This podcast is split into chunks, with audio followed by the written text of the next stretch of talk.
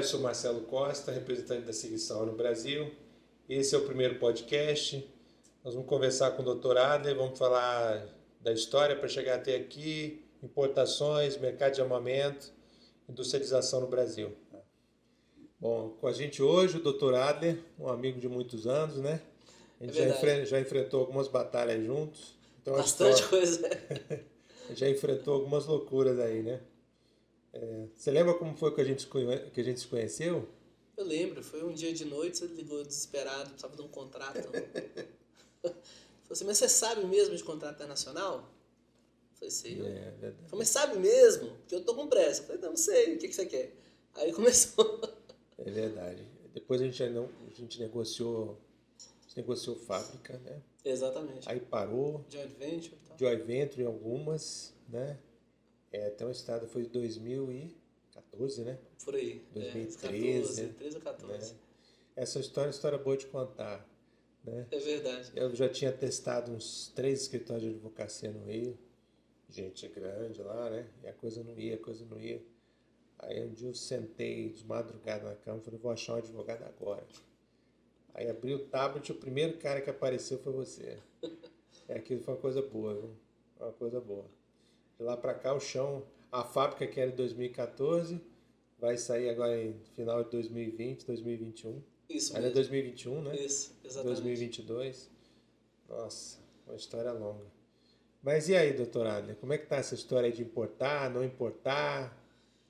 Ué, desde que a gente começou a conversar, eu achei que a situação macro melhorou muito, né? Porque quando você me ligou, você falou assim, olha, tem uma lei nova aí do Exército parece que vai Parece para ter fábrica vingar. aqui, e o Isso. negócio vai retomar. Lá atrás, né? Lá atrás. 2014. E realmente a gente viu que de lá para cá mudou bem o cenário, né? Ou seja, é, o, o Exército realmente acordou, o Brasil é, é, se incorporou melhor nesse sistema mundial de, É. de, de tratados internacionais de compra e venda de arma, investimento bélico, né, armamentista, que é uma coisa essencial para o país.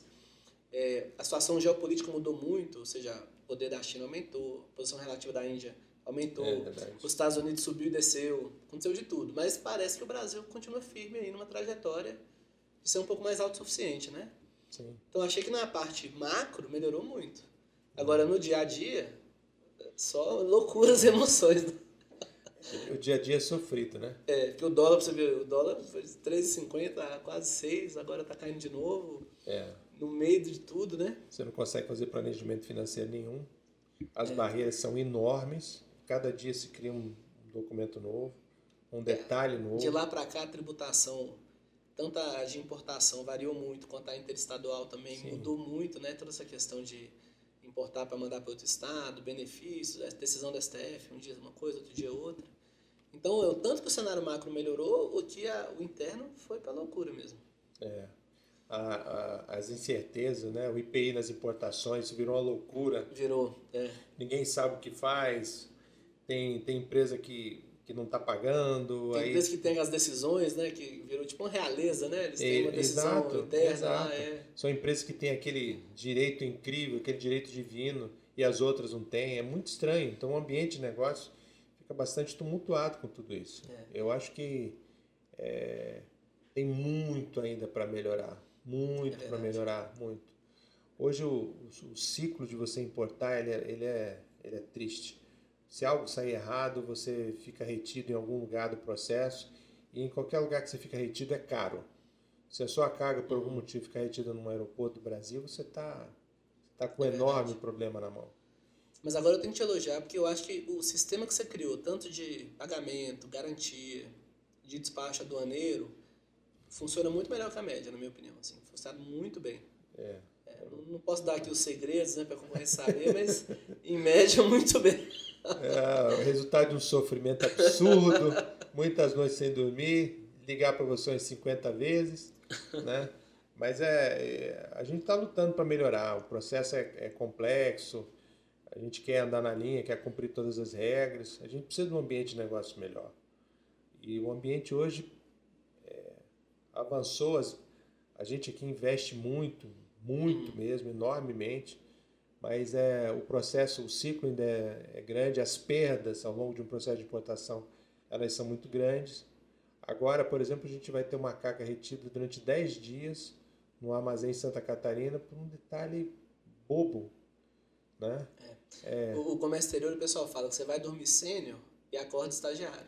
É. Porque as leis mudam muito rápido. E além das leis mudarem muito rápido, o, o, o, fiscal você não prevê o que ele vai fazer, né? Não, Aparece um fiscal com uma loucura, uma inovação. Você tem que é. aprender o jeito dele. O equipamento tem um detalhe no número de série. Você tem 800 unidades lá. Uma, uma, tem um detalhe lá no número de série que falta um número.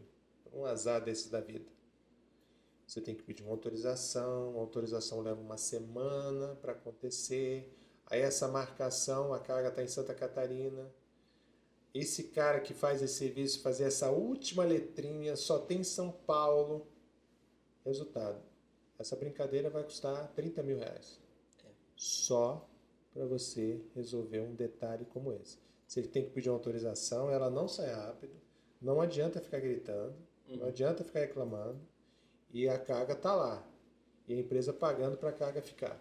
Então, é, é, o ambiente de negócio não tem muito para avançar.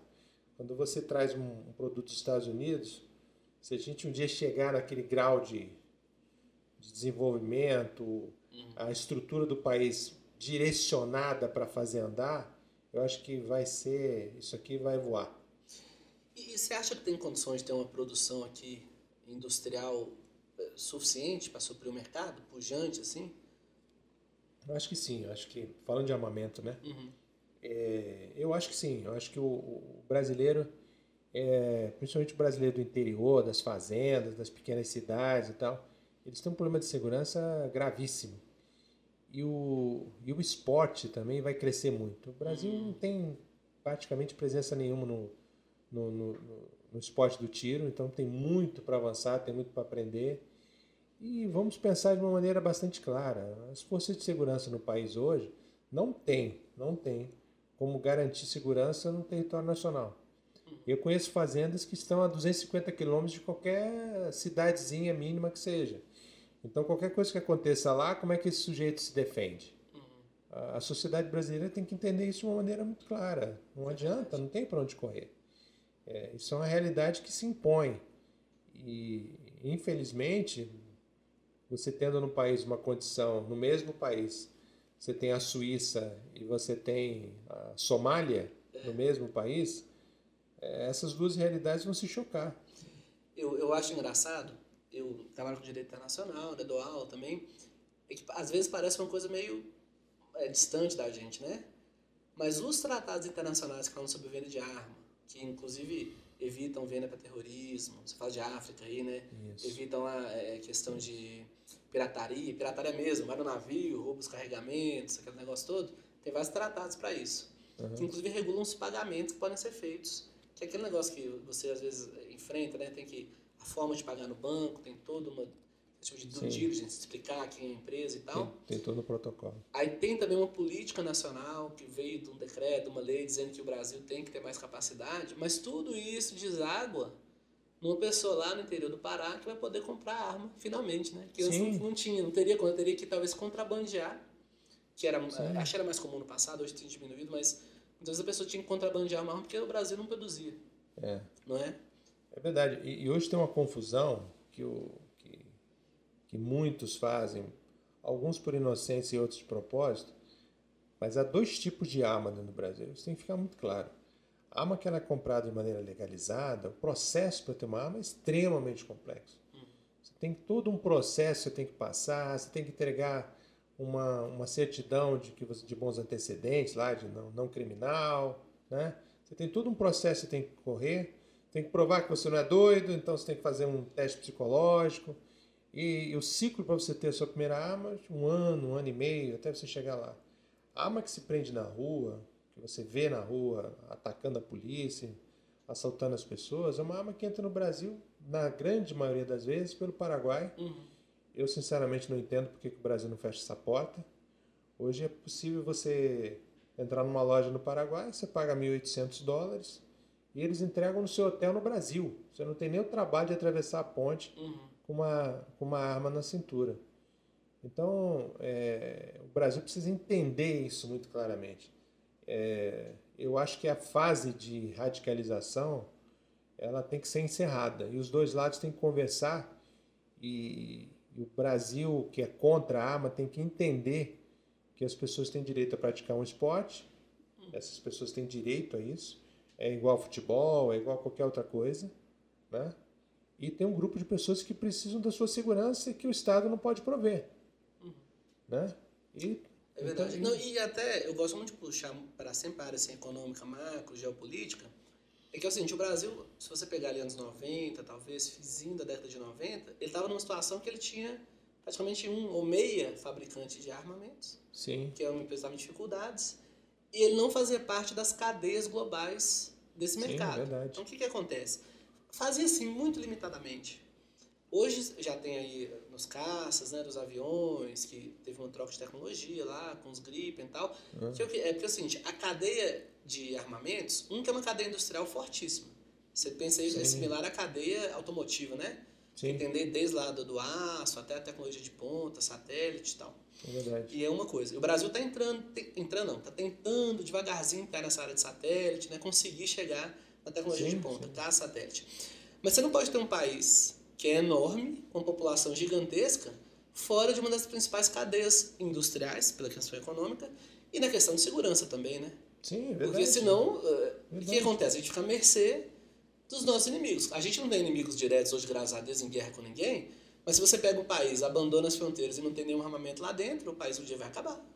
Não, Chega um exército de mil pessoas, toma o país, não é isso? É, mas é verdade, é, é verdade. Tem uma questão geopolítica importante aí também. É verdade. E, e, o Brasil tem que aceitar a sua posição. É. Tem que aceitar. A gente é grande. Tem não que adianta. brincar não igual adianta. a gente grande. E, e, e se você planeja ser grande, ser rico, país rico, você tem que ser potência militar. É, uma ilusão uhum. achar que vai ser diferente disso. Não vai. É verdade. Não vai, porque se você enriquece, se você não tem como se proteger, você vai ser invadido. Você vai ser assaltado, exatamente. Não tem outra saída. É. Então, a, a, a, questão da potência militar, para mim, é caminho sem volta. Uhum. Então, eu acho que está na hora de esquecer essa história é, esquerda, direita e começar a pensar no país. E o país precisa ser protegido, o cidadão precisa ter o direito de se proteger, é algo é, essencial? Não, não tem para onde correr. É, e o país tem que. As pessoas no Brasil têm que começar a pensar é, como país mesmo, não parar com esses fla-flu aí que a gente enxerga. Né? O país vai perdendo performance, vai perdendo oportunidades. Acho que agora muita coisa vai mudar no mundo muito rápido. Uhum. Certas tecnologias vão chegar e vão destruir outras. Isso é um fato, né? Isso é um fato que não tem muito para onde correr. E, e eu acho que você criar um bom ambiente de negócio e garantir a segurança do cidadão é o mínimo. Se você não fizer isso, qualquer outra iniciativa que você tenha, ela não vai para é frente. Inútil, né? É verdade. Ela é inútil. Eu gosto sempre de, de comparar o seguinte: é, o Brasil praticamente não tem marinha, é, quando eu digo marinha não militar, marinha mercante. É. A gente usa navios estrangeiros, né, alugados de outras pessoas. Sim. Você vê a, a soja e tudo mais, sai daqui, não sai navios brasileiros. O Brasil nem tem né, uma grande empresa marítima. É. a gente usa Maersk, né, que é dinamarquesa e tudo mais. Então, assim, uma, uma grande infraestrutura do país a gente já não tem. Aí você vai para satélites, né, GPS, pesquisa agropecuária, a gente também não tem. A gente aluga alguns aí da França, mas não tem essa infraestrutura só é, nossa. É verdade. Não é? é ferrovia também praticamente não tem. Então, assim, várias é, infraestruturas importantes hoje a gente já não tem. Aí, se você tem um país grande que não tem marinha mercante, não tem satélite e não tem indústria própria de armas, basicamente é uma fazendona aberta. É? Isso, é? exato. Não tem o que fazer. Exato. E você nunca vai ter uma posição de liderança. Nunca, nunca. exatamente. Nunca. Você tem que. A liderança tem certos ônus, né, deveres, né? você tem que poder garantir aquilo. Tem, tem algo que não dá para enganar. O outro, o outro lado te respeita pela sua capacidade de fazer mal a ele. É verdade. É isso aí. Não, é. tem, outro, não tem outro jeito. E, e, e, o Brasil, como produtor de alimentos, alimenta 1 bilhão e 300 milhões de pessoas. Se não se atentar para isso de uma maneira muito clara, não vai ser líder nunca e tem uma chance muito grande de algum dia ser escravizado de alguma maneira. Uhum. Tá? Vídeo que, se, que hoje já se tenta aprovar no, no Congresso, 25% da área de um município é, poder ser comprado por um grupo estrangeiro. Isso é a porta do inferno. Foi bom você tocar nesse ponto. Eu trabalho muito com investimento estrangeiro. Inclusive, né, trazer uma fábrica do exterior para o Brasil é uma forma de investimento estrangeiro. Sim. Mas é uma forma que se insere melhor na cadeia, eu acho, produtiva. Sim. Por quê? Porque ele, ele, a fábrica ocupa pouco espaço, mas tem as muita tecnologia, né? Ou seja, é um investimento. Inicialmente, é claro que a tecnologia você fica um pouco dependente, mas a tecnologia ao longo do tempo vai se inserindo no país e aquela estrutura produtiva fica por aqui, né? Ou Sim. seja, você tem um ganho multiplicado em várias áreas. É, não, essa, essa ideia, esse projeto que você está realizando aí, desde que nós começamos a falar lá, Sim. Né, que foi indo o primeiro contrato, até hoje, que é praticamente aí, é, uma ideia de produção nacional, é, e transferência e desenvolvimento de tecnologia, né, que é uma coisa Sim. que você faz também. É verdade. É um exemplo para mim brilhante, maravilhoso, porque pô, tem tudo de bom. É, a ideia é trazer muita tecnologia para o Brasil a custo zero, né, coisa que é incomum. Né, a ideia é realmente, depois de depois de um sofrimento gigante, os norte-americanos entenderam a necessidade de transferir uhum. a, a, tecnologia para o Brasil. Eu acho que é, isso aí é crucial. É, para ter uma ideia, hoje a SIG nos Estados Unidos ela é referência como empresa de usinagem. Então, quando, quando o discurso, a discussão em termos de usinagem nos Estados uhum. Unidos, ela é uma das cinco melhores empresas norte-americanas. Usinagem é o tratamento do metal mesmo, Isso, né? Isso, tratamento do metal. Então, é, vai desenvolvendo toda uma cadeia de conhecimentos que uhum. podem ser utilizados em outras indústrias. É só uma questão de, de afinar o discurso, né? Claro. Então, eu acho que os próximos anos uh, tem uma tendência a ser muito bom. Uh, tem uma semana a gente recebeu o sinal verde para produzir fuzis no Brasil também. Que porque a gente Muito bom. só tinha sinal verde para pistolas, agora vamos produzir os fuzis no Brasil. Então tem um caminho, tem um caminho longo, mas eu acho que vai a tendência dá muito certo. E esse, esse é o tipo de acordo que todo mundo ganha. Uhum. Aquele negócio de que eu venho para tirar, eu venho para levar, eu venho para beber o seu sangue, esse tipo de acordo, o Brasil não pode não mais fazer. E, ô Marcelo, é, você falou que você tem uma produção interna aqui de, de P&D, né? De é, Research and Development, pesquisa e desenvolvimento. Como é que é? Como é que você conseguiu montar isso aqui? É, mais uma história de pato a fósseis, né? É, na verdade, assim, é, o que a gente está buscando, buscando desenvolver é algo mais tropicalizado e algo direcionado para os problemas que o Brasil tem. Hum. Então a gente está caminhando bem. Acho que os próximos dois anos a gente vai ter resultados muito bons aí. É, trazer uma coisa realmente com realidade do, do, brasileiro, com os problemas que a gente tem aqui. Quando você dá um exemplo que ninguém acredita, quando você chega lá fora e fala assim, olha, tem polícia brasileira que faz 150 mil disparos em combate no ano. Eu falo, o quê? Isso é, isso é guerra? Não, isso não é guerra, não. Isso é polícia. Os caras estão.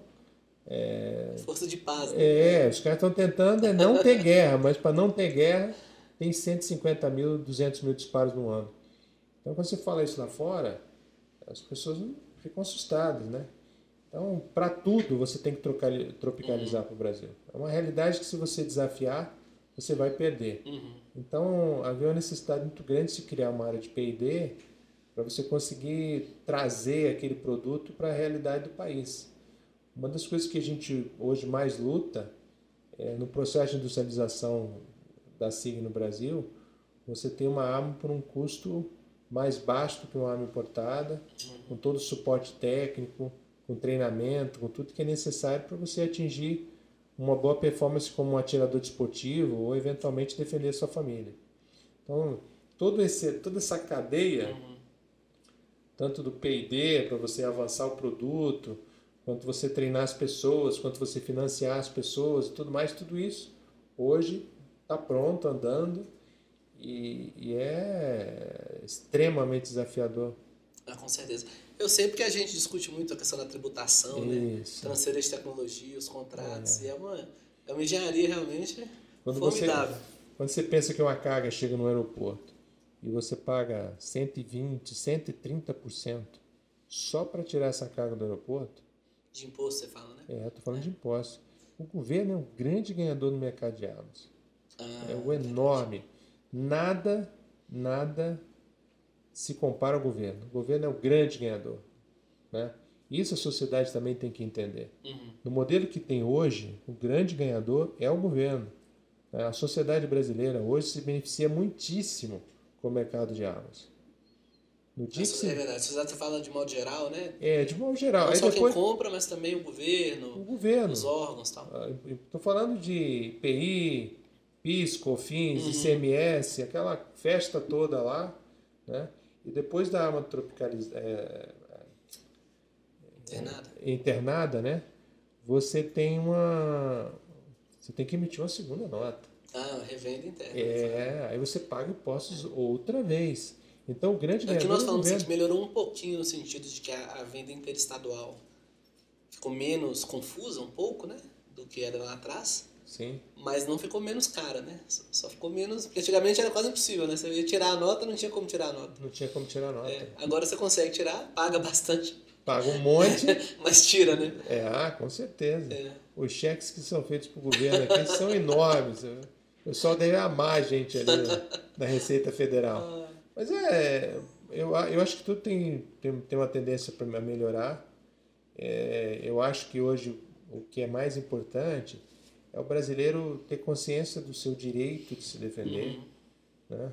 ter a liberdade de, de, de, se defender, não é nem o direito, mas a liberdade de se defender, que eu acho que tem que ficar muito crítico para todo mundo. É, em termos jurídicos, aí falando aqui da minha área, né? Uhum. Isso é um, realmente é, é uma certa vergonha, porque você teve o plebiscito, né? Que o Brasil falou, não, eu quero ter esse direito. Só que o, o governo não consegue. Quando eu falo governo, em sentido amplíssimo, né? O legislativo, o judiciário, os órgãos reguladores, ele tem medo de executar o plebiscito. Então ele fica, ele fica colocando restrições, né? Ah, não, mas é armar, mas não é assim, tanto assim, às vezes não quer. Desse, é. Eles falam que é para poder comprar arma, mas não queria comprar mesmo, às vezes é. uma por família, não é sei, uma né? Coisa teórica. Teórica, é. E realmente, assim, é, isso põe o Brasil numa situação constitucional muito difícil perante o mundo, porque fala assim, olha, gente, quando o país começa a não respeitar o, os plebiscitos, né, é sempre um mau sinal. Você vê lá que a Inglaterra mesmo teve o negócio do Brexit, foi muito polêmico e tal, mas saiu. Ficou é. dois anos, por quê? Porque a humilhação de não sair era pior do que qualquer questão não. econômica, né? E qualquer tentativa de votar outra vez, nem pensar. Exatamente. Eles também não deixaram. Isso, exatamente. Então, assim, até por uma questão constitucional, e não só constitucional interna, mas da posição do Brasil, que a gente estava falando, a posição do Brasil perante o mundo, é, realmente isso aí traz muito embaraço para a gente. É verdade. É, porque você vê que tem uma resistência. É verdade. É. Bom, olha só. A, a estrada foi longa, né? É verdade. A gente está há poucos meses aí de ligar a nossa fábrica. E a gente Deus deve quiser. bastante a você. Tá Pô, muito obrigado, foi um prazer desde o início. É. Valeu.